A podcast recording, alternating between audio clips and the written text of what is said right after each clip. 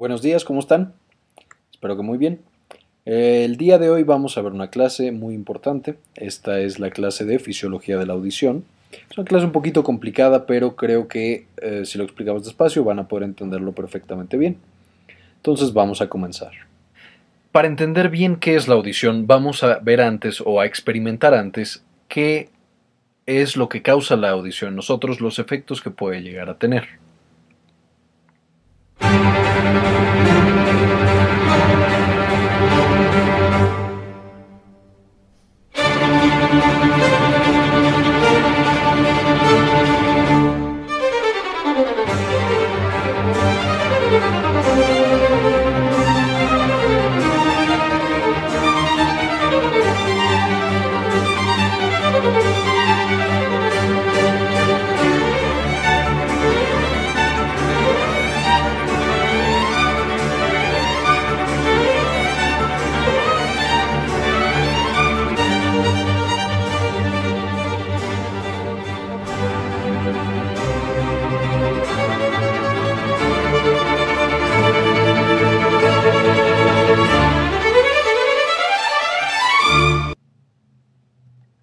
Entonces, ¿qué es lo que sucedió cuando nosotros pusimos esta pieza de música?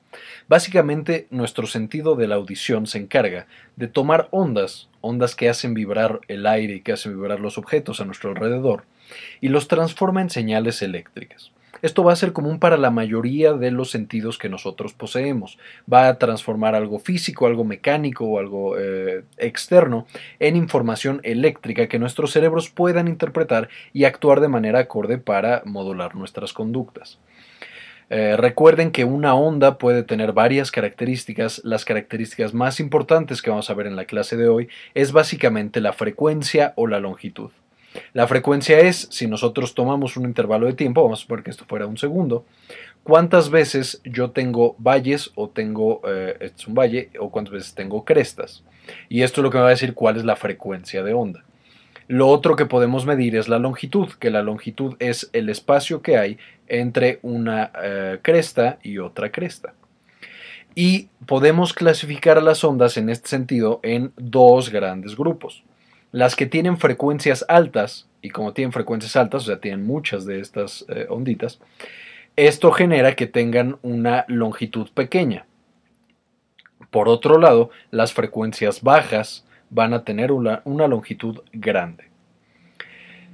Y recuerden también, esto va a ser importante más adelante, que las frecuencias altas, o sea, las longitudes pequeñas, van a ser los sonidos agudos y como son agudos, tienen poca energía. O sea, no es necesaria una gran cantidad de energía para crear estas ondas y para que éstas se propaguen. No llevan tampoco mucha energía. Mientras que las ondas que tienen longitudes más grandes y que tienen, por lo tanto, frecuencias menores, van a ser de eh, mayor energía, tienen más energía, entonces no desaparecen tan rápido y pueden hacer vibrar las cosas más. Vamos a quedarnos con esta información hasta aquí. ¿Cómo es entonces nuestro sistema especializado para transformar esas ondas y convertirlas en impulsos eléctricos? Pues básicamente va a ser nuestro oído, nuestro sistema de la audición. Y este sistema lo vamos a poder dividir en tres partes principales, el oído externo, el oído medio y el oído interno. El oído externo y el oído medio básicamente se van a encargar de tomar las ondas que están en el exterior. Vamos a suponer que esta persona está escuchando algo como por ejemplo una clase de audición, y entonces las ondas están llegando a su oído externo. En el oído externo se propagan a través del aire, son eh, capturadas, digamos, por la aurícula, que es esta parte de afuera de la oreja, son eh, transportadas por todo el oído externo, por el meato exterior del, del, oído, y llegan y chocan contra una membrana que es la membrana timpánica, el famoso tímpano. Esta membrana timpánica entonces cuando le choca la onda, pues evidentemente va a empezar a vibrar. Va a empezar a vibrar como estas películas en las que canta una persona y las copas empiezan a vibrar si, si, canta en una longitud específica. De la misma manera, la membrana timpánica va a empezar a vibrar. Una vez que vibra la membrana timpánica, va a transmitir la onda a través ahora de un sólido. Estos sólidos van a ser tres huesos que van a transportar estas ondas hacia el oído interno. Los tres huesos son el martillo, el yunque y el estribo. El martillo está pegado a la membrana timpánica, entonces cada vez que nosotros hacemos que esta membrana timpánica vibre, estamos haciendo por eh, necesidad que vibre también el martillo y luego el yunque porque está pegado al martillo y luego el estribo porque está pegado al yunque. De manera que cada vez que vibra nuestra membrana timpánica van a vibrar estos tres huesecillos.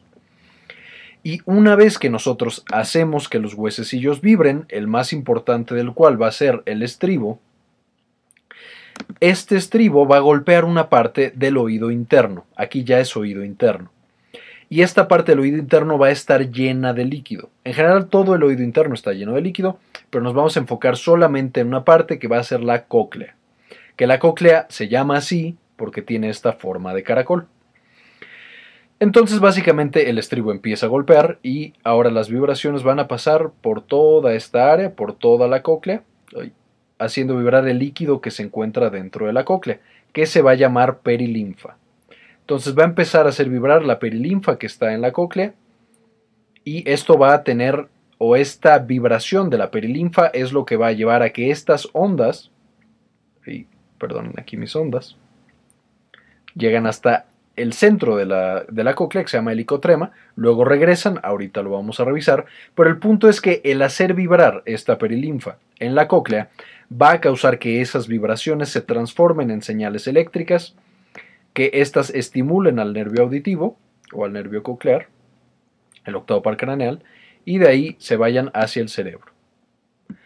De manera que el encargado ya específico de transformar las vibraciones o las ondas en energía eléctrica y mandarla al cerebro va a ser el oído interno, o sea, la cóclea. Y va a ser a través del par craneal 8, específicamente del nervio coclear, porque el nervio, el par craneal 8 se divide en nervio vestibular, que va a servir mucho para el, para el equilibrio, lo veremos en otra clase, y también el nervio coclear, que este es el que transmite la información sonora. Ahora, esto está muy bonito, pues nosotros tenemos las vibraciones que viajan por el aire, de repente pasan a un medio sólido y por último pasan a un medio líquido. Está bien, sin embargo, como recordaremos de nuestras clases de física, cuando nosotros hacemos que unas ondas pasen de un medio eh, cualquiera a otro medio, por ejemplo, de un medio gaseoso a un medio sólido a un medio líquido, se pierde una gran cantidad de energía. Sea, siempre, siempre, siempre que transformamos o que las ondas pasan de un medio a otro, pierden energía. Debido a que el sólido, el líquido o el gas le ponen más resistencia a que pase esa onda. Esto se llama impedancia. Es como si nosotros tratamos de correr a través del aire y de repente ya no es aire sino que es lodo. Es mucho más difícil correr en el lodo o en la nieve o en la arena que correr solamente en el aire. O eh, digamos ofrecen mucha más resistencia. De manera que si solamente pasaran las ondas, se perdería prácticamente toda la información. Como no tienen en general las ondas tanta energía, no lograrían hacer que vibrara nuestra perilinfa en nuestra cóclea, entonces no escucharíamos nada. Por lo que el oído tiene dos mecanismos muy importantes de amplificación del sonido, de hacer que ese sonido sea más grande y entonces sí llegue de manera eh, fidedigna al oído interno y pase al cerebro y ambos mecanismos van a estar basados en general en el oído medio. ¿Cuáles van a ser estos dos mecanismos? Básicamente que lo que entra aquí se hace más grande cuando llega a la ventana oval, que es la que tenemos acá, que es donde golpea el estapedio y hace que vibre el resto de la cóclea. ¿Cómo vamos a amplificar estos sonidos? El primero es que nuestra membrana eh, timpánica va a ser más o menos 18 veces más grande que nuestra ventana oval. Entonces esta digamos mide 18 y esta de acá mediría 1. Entonces es como si nosotros agarráramos la fuerza de 18, o sea, para entenderlo de otra manera, si nosotros tuviéramos una manguera que mide 18 centímetros, le pasamos una gran cantidad de agua y queremos que toda esa agua pase por una manguerita de un centímetro. Eso hace que el agua pase mucho más fuerte, mucho más rápido. Y además de esto, vamos a tener que, cuando nosotros hacemos que se muevan nuestros tres huesecillos, el martillo se mueve menos que el estribo. Normalmente el martillo, por cada movimiento del martillo, se va a traducir en, digamos, por cada centímetro o milímetro que se mueve el martillo, el estribo se se va a mover aproximadamente 1.3. 1.3 milímetros o 1.3 centímetros. O sea, tiene una proporción de 1 a 1.3. Estos dos mecanismos van a hacer que el sonido que llegó a la membrana timpánica, o sea, la vibración que llegó al oído externo, sea más pequeña que la vibración que llega a la cóclea. Ahora, ¿por qué hago hincapié en esto? Porque esto es importante, porque una vez que nosotros estamos revisando pacientes o que tenemos pacientes que tienen una patología en específico, es relativamente fácil evaluar qué parte del oído es la que está siendo afectada. Y esto es a través de una maniobra que se llama la, maniobra de Riné. Entonces, ¿en qué consiste la maniobra de Riné? Lo voy a anotar. Maniobra de... Ay, ay Dios. De Riné.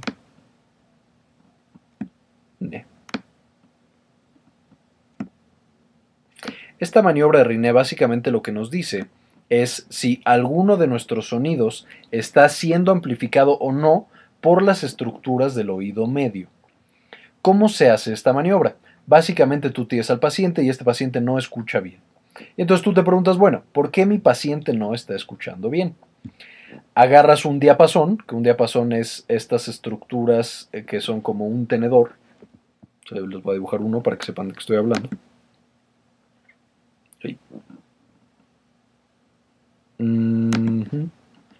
Es como un tenedor, básicamente es así. Y entonces yo hago que este diapasón vibre. O sea, yo lo golpeo y este empieza a vibrar y produce, por supuesto, un sonido, una vibración. Hace que el aire a su alrededor empiece a vibrar. Y le voy a decir a mi paciente, a ver, se lo pongo en el oído y le digo, usted me dice cuándo es que eh, deja de escuchar la vibración de mi diapasón. Y después, o sea, ya vibró, la vibración entró por el oído externo y lo dejó de escuchar, vamos a suponer que a los 5 segundos o a los 10 segundos. Después yo golpeo otra vez mi diapasón y ahora no se lo voy a poner junto a la oreja, sino que se lo voy a poner en el hueso que está detrás de la oreja. Entonces, vamos a poner en 1, va a venir por acá y va a entrar por el oído externo entonces los huesecillos van a tener la capacidad de amplificar el sonido y se va a escuchar muy bien. Y después a este mismo paciente yo le voy a poner este diapasón, pero ahora en el hueso. El hueso también puede transmitir vibraciones, pero la vibración le va a llegar por acá al paciente. Y directamente esa vibración va a hacer que vibre su cóclea y que vibre eh, pues todo lo que tenga que vibrar para que el paciente escuche. En un paciente normal, cuando escucha por la vía aérea, o sea, cuando entra por su oído externo, como está el oído medio amplificando esa vibración, va a escuchar mejor que cuando yo lo pongo en un hueso cerca de la oreja. Vamos porque aquí escuchó 10 cuando es por la vía aérea y por la vía ósea escuchó 5. Esta es una prueba de Riné positiva. O sea, si un paciente escucha mejor por la vía aérea que por la vía ósea, es un RINE positivo. Y esto es algo bueno, todos los pacientes deberían ser RINE positivo. Cuando yo tengo que el paciente escuche exactamente igual, o sea, no escucha 10, sino que escucha 5, esto es una prueba de RINE negativa. Y si vea que los mecanismos del oído medio no están funcionando y entonces no estoy amplificando mi señal. Y eso, eso es algo muy fácil de explorar y te dice inmediatamente que tu patología está probablemente en el oído medio. Pero bueno, ahora vamos a hacer un pequeño acercamiento. Aquí estamos mostrando de nuevo, tenemos los tres huesecillos, martillo, yunque y estribo. El estribo eh, golpea la ventana oval y esto va a hacer que en la cóclea empiece a vibrar un líquido que es la perilinfa. Vamos a recorrer primero toda la cóclea en un sentido, en una parte que se llama rampa vestibular. Vamos a llegar hasta la punta de la cóclea y después se va a regresar por otra rampa que se llama la rampa timpánica. Sí, era lo que yo les decía, que vamos a entrar, vamos a llegar hasta la punta y luego nos vamos a regresar. Toda esta estructura está evidentemente enrollada.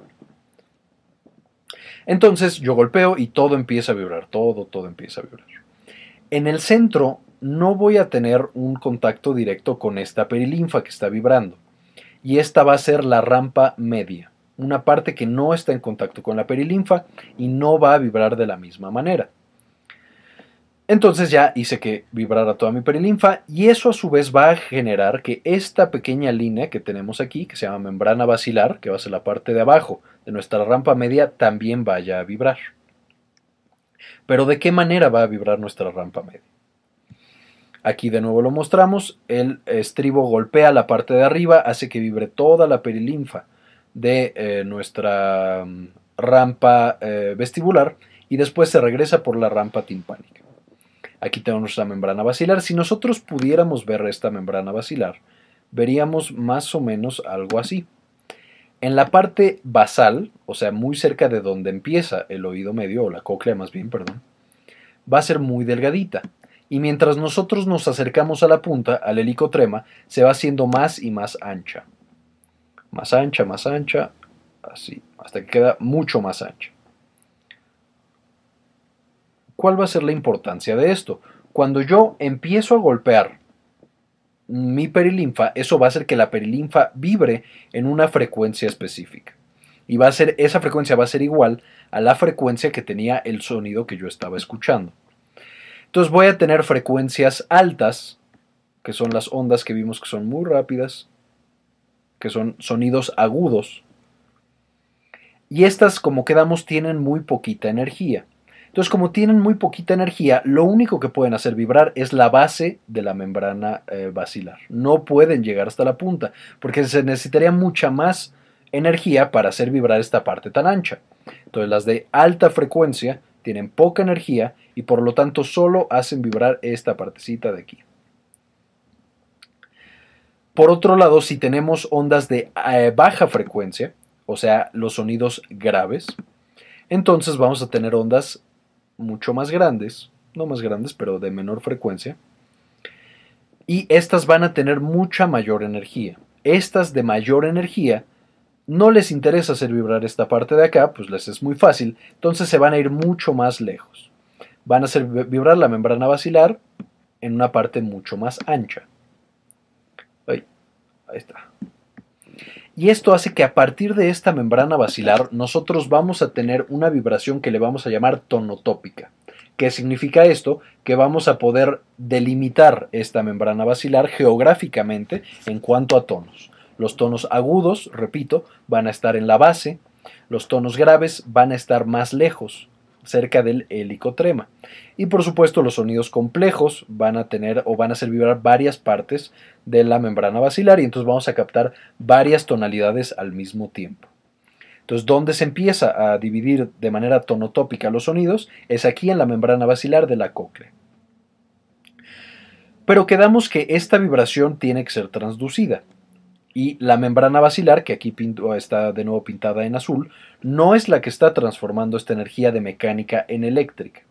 Esta membrana basilar lo único que está haciendo es que está vibrando junto con la perilinfa que están en la rampa vestibular y en la rampa timpánica. Entonces de nuevo aquí venía la vibración, después eh, viene por acá, llega el licotrema, después regresa y todo eso hace que vibre mi membrana basilar en una parte en específica. Y entonces vamos, eh, aquí vamos a tener el órgano encargado de traducir esa información mecánica a una información eléctrica. Y este órgano va a ser el famoso órgano de Corti, que va a estar compuesto de unas células muy especializadas llamadas células pilosas. Entonces, estas de aquí van a ser nuestras células pilosas y de hecho en base a las células pilosas es que todas las demás estructuras tienen su nombre. Membrana basilar se llama así porque está en la base de las células pilosas. Y en la parte de arriba, en el techo, vamos a tener la membrana tectorial, como de techo. Y estas células van a estar bañadas por un líquido especial llamada, llamado perdón, endolinfa, que va a tener la característica de que la endolinfa va a ser muy rico en potasio. O sea que va a haber grandes cantidades de potasio, a diferencia de los otros líquidos del cuerpo, en el que el mayor este, va a ser el sodio. Entonces en esta va a haber una gran cantidad de potasio. Entonces total ya está vibrando nuestra membrana basilar y esto va a hacer que suba y que baje, igual que nuestra membrana tectorial. Y lo que va a pasar en este momento, cuando empiezan a vibrar estas dos, es que básicamente empiezan a hacer como un movimiento de aplauso. O sea, empiezan a subir las células pilosas y a bajar, y esto hace que choque la cabecita de la célula pilosa, que va a tener unos pelitos que ahorita vamos a ver, con la membrana tectorial y eso es lo que genera la actividad o el cambio de esta vibración a una información eléctrica que va a viajar al cerebro. Entonces hacemos vibrar nuestra membrana basal, eh, perdón, nuestra membrana basilar y esto hace algo en estas células pilosas que transforma esa vibración en información eléctrica que se va a ir por el nervio el nervio, este, el octavo par craneal, que va a ser el nervio auditivo. Y vamos a tener dos grupos diferentes de células pilosas, las células pilosas internas y las células pilosas externas. Hagamos otro acercamiento todavía. Aquí tenemos de nuevo las células pilosas externas y las células pilosas internas. Aquí solo les voy a mencionar, las células pilosas internas son la principal célula encargada de transmitir los impulsos desde, digamos, desde la vibración y que suban al cerebro en forma de electricidad. Entonces están muy, muy inervadas y llevan mucha información al cerebro. Las células pilosas externas no están tan inervadas. No se sabe bien por qué no están tan inervadas y de hecho no se sabe bien ni siquiera para qué sirven. Pero la característica de estas células es que muchos nervios del cerebro bajan y modifican la actividad de estas células. Entonces se cree que están muy implicadas, ay Dios, en que nosotros escuchemos más o escuchemos menos. Entonces repito, estas no mandan información al cerebro, sino que reciben información del cerebro para controlar qué tanto escuchamos. Las células pilosas externas son más bien reguladores, no transmiten tanta información eh, auditiva. Las principales de la información auditiva son las internas. ¿Y qué es lo que van a hacer nuestras células pilosas en este movimiento de aplauso que estamos diciendo? Aquí les tengo un esquema, esta es una de nuestras células pilosas. Se llaman así por estos pelitos que tienen la parte de arriba. Y como quedamos, están bañados por endolinfa que es rica en potasio. Entonces, básicamente, cuando yo tengo este eh, movimiento de aplauso, aquí estaría arriba la membrana tectorial, que es con la que chocan nuestras células pilosas, esto hace que los pelitos se desplacen hacia el pelito más grande. O sea, todos estos pelitos se van a mover en esa dirección. Estos chiquitos les vamos a llamar estereocilios y el grandote se va a llamar cinetocilio. Entonces, cuando nosotros movemos todos los pelitos hacia el grandote, hacia el cinetocilio, esto va a abrir unos canales de potasio que van a ser mecanodependientes, o sea, se abren con el movimiento. Entonces yo abro mi canal mecanodependiente, es, eh, es permeable al potasio y como en este líquido que se llama endolinfa yo voy a tener grandes cantidades de potasio, pues el potasio por naturaleza va a entrar. Entonces va a entrar y entrar y entrar y si nosotros pudiéramos medir la actividad eléctrica de esta célula pilosa, está de manera basal así, empiezo a meter una gran cantidad de cargas positivas, y entonces simplemente empieza a tener más y más cargas positivas adentro y despolariza. El momento en el que despolariza, en el momento en el que entra suficiente potasio, esto va a causar que se abran canales de calcio y este calcio es el encargado de favorecer, en la parte de abajo estas células van a tener unas vesículas que van a estar llenas de neurotransmisor. Como principal neurotransmisor van a tener al glutamato.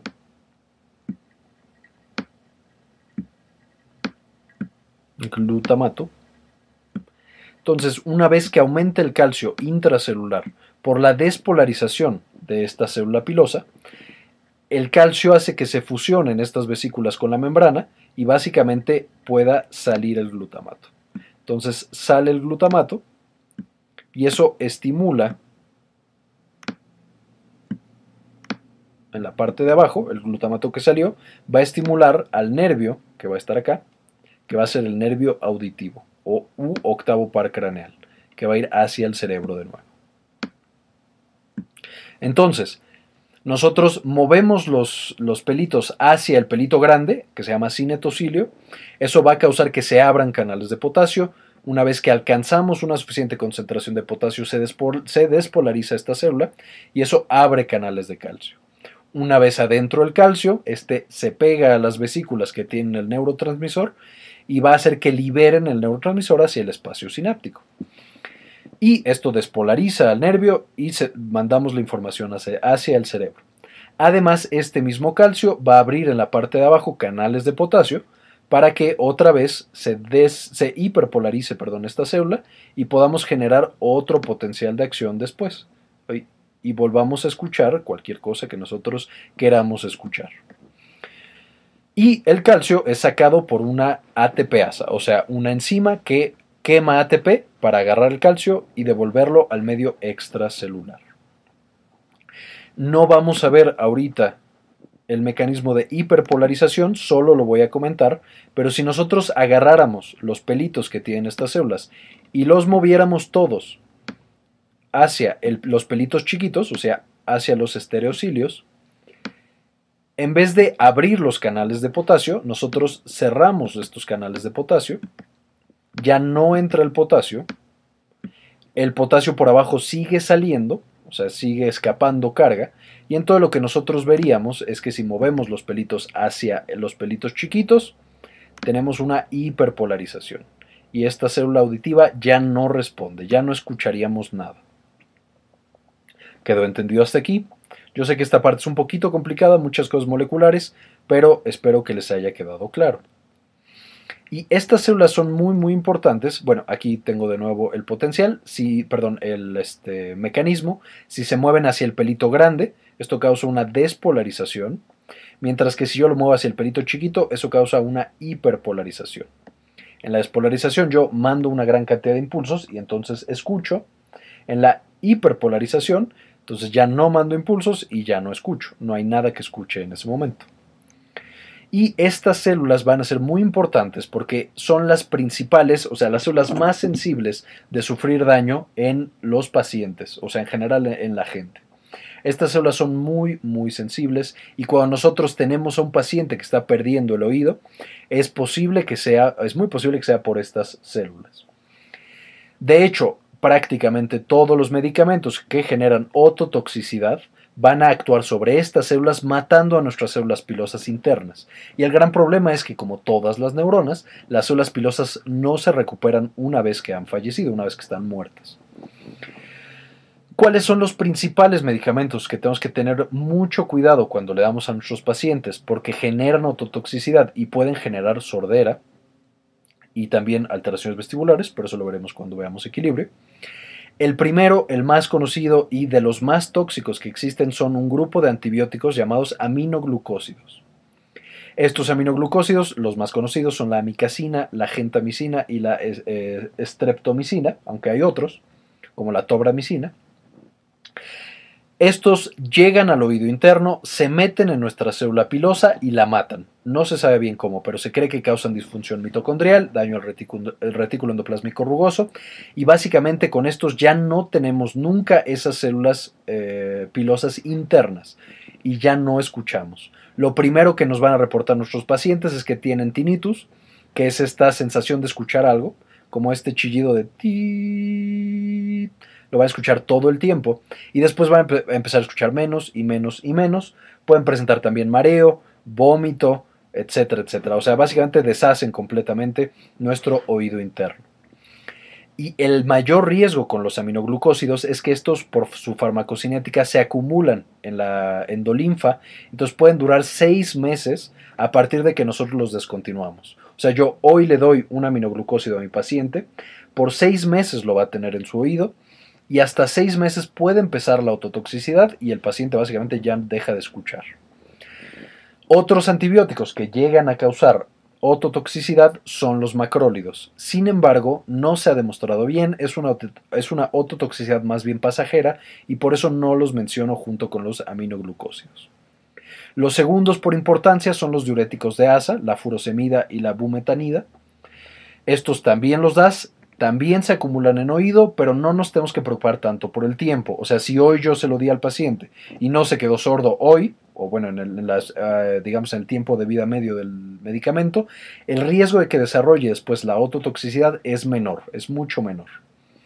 Pero también generan ototoxicidad y también es permanente. Los antineoplásicos tipo platino o derivados del platino, o sea, el cisplatino, el carboplatino y otros, también llegan a oído, también causan una ototoxicidad permanente, entonces también hay que tener mucho cuidado. Los salicilatos como el ácido acetil salicílico, o sea, la aspirina, también llega a oído, también genera ototoxicidad, sin embargo, en general la de los salicilatos es pasajera. O sea, el paciente tiene el tinnitus, deja de escuchar, pero cuando suspendemos el medicamento, recupera un poco el oído.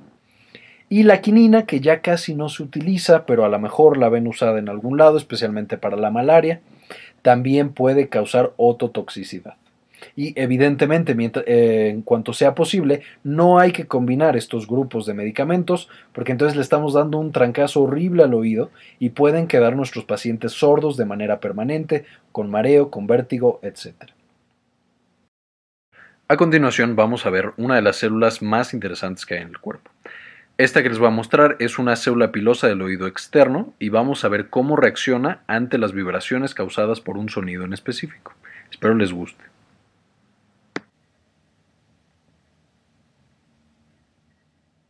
1, 2, 3 o'clock, 4 o'clock, rock. 5, 6, 7 o'clock, 8 o'clock, rock. 9, 10, 11 o'clock, 12 o'clock, rock. We're gonna rock around the clock tonight. Put your glad rags on. Join me home. We'll have some fun when the clock strikes one. We're gonna rock around the clock tonight. We're gonna rock, rock, rock till broad daylight. We're gonna rock, gonna rock around the clock tonight.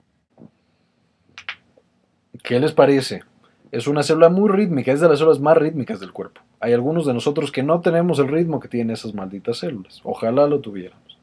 Pero bueno, entonces una vez que nosotros activamos a nuestra célula pilosa y esta liberó glutamato, vamos a activar, como habíamos quedado, al octavo par craneal, específicamente el componente auditivo.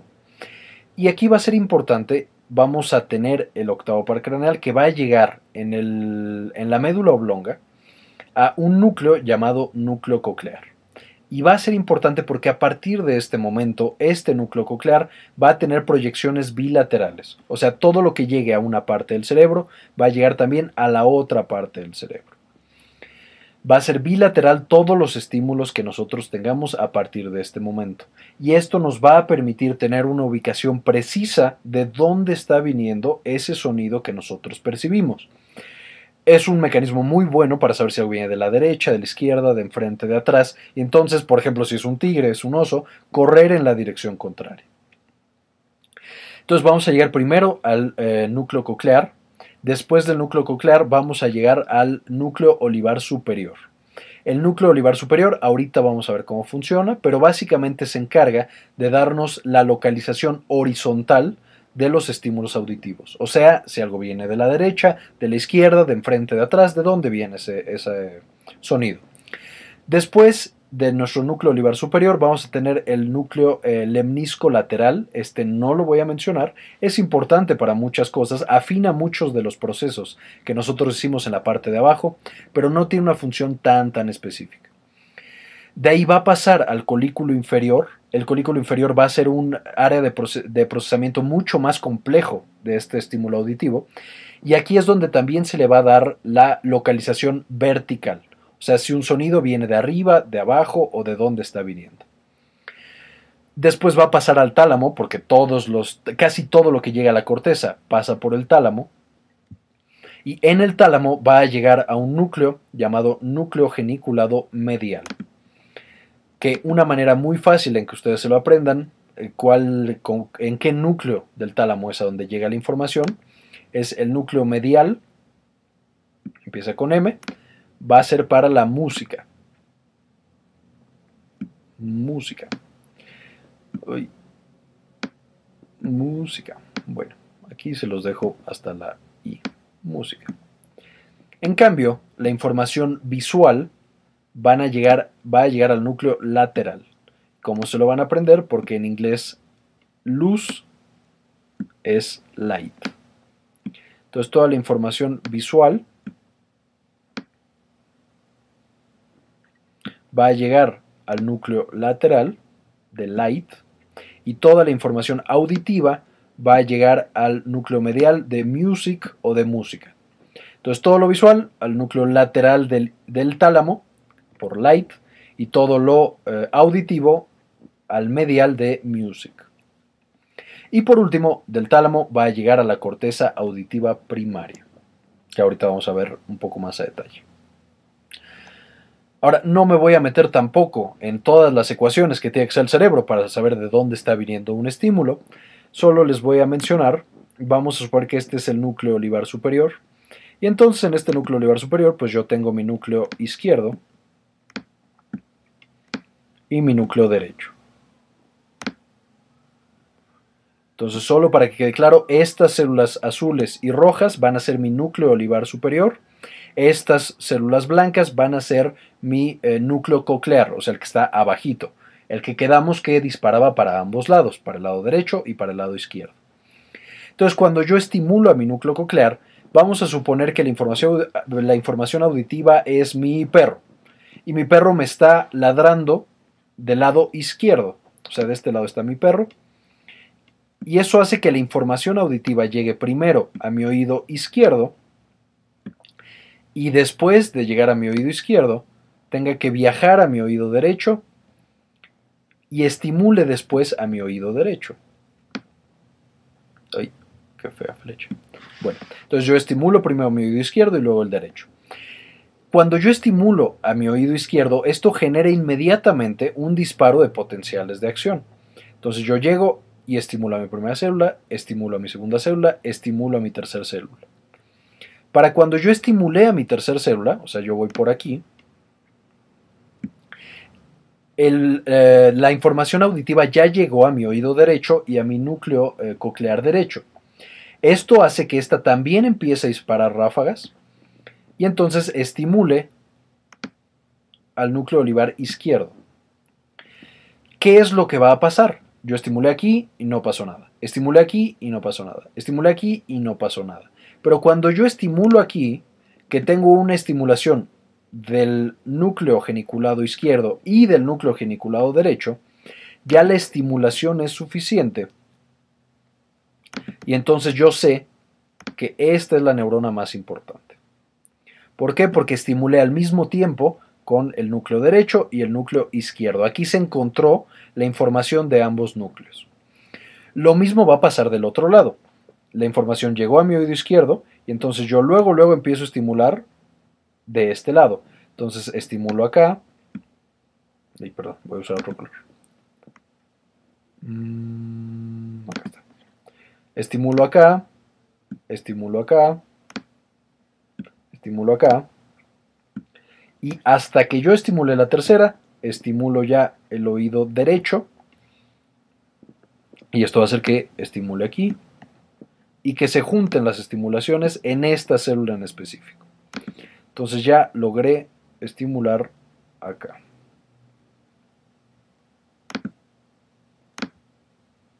Este de aquí.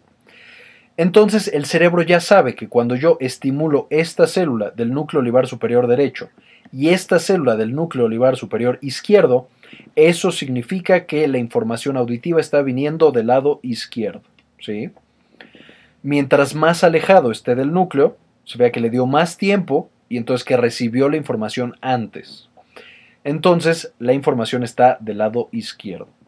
Es un poco más complicado como lo estoy poniendo aquí. Si quieren más información lo pueden sacar del eh, Candel, un muy buen libro de neurociencias pero vamos a dejarlo hasta aquí por el momento. Y va a pasar algo muy similar con la información cuando es vertical y eh, sí, el plano vertical.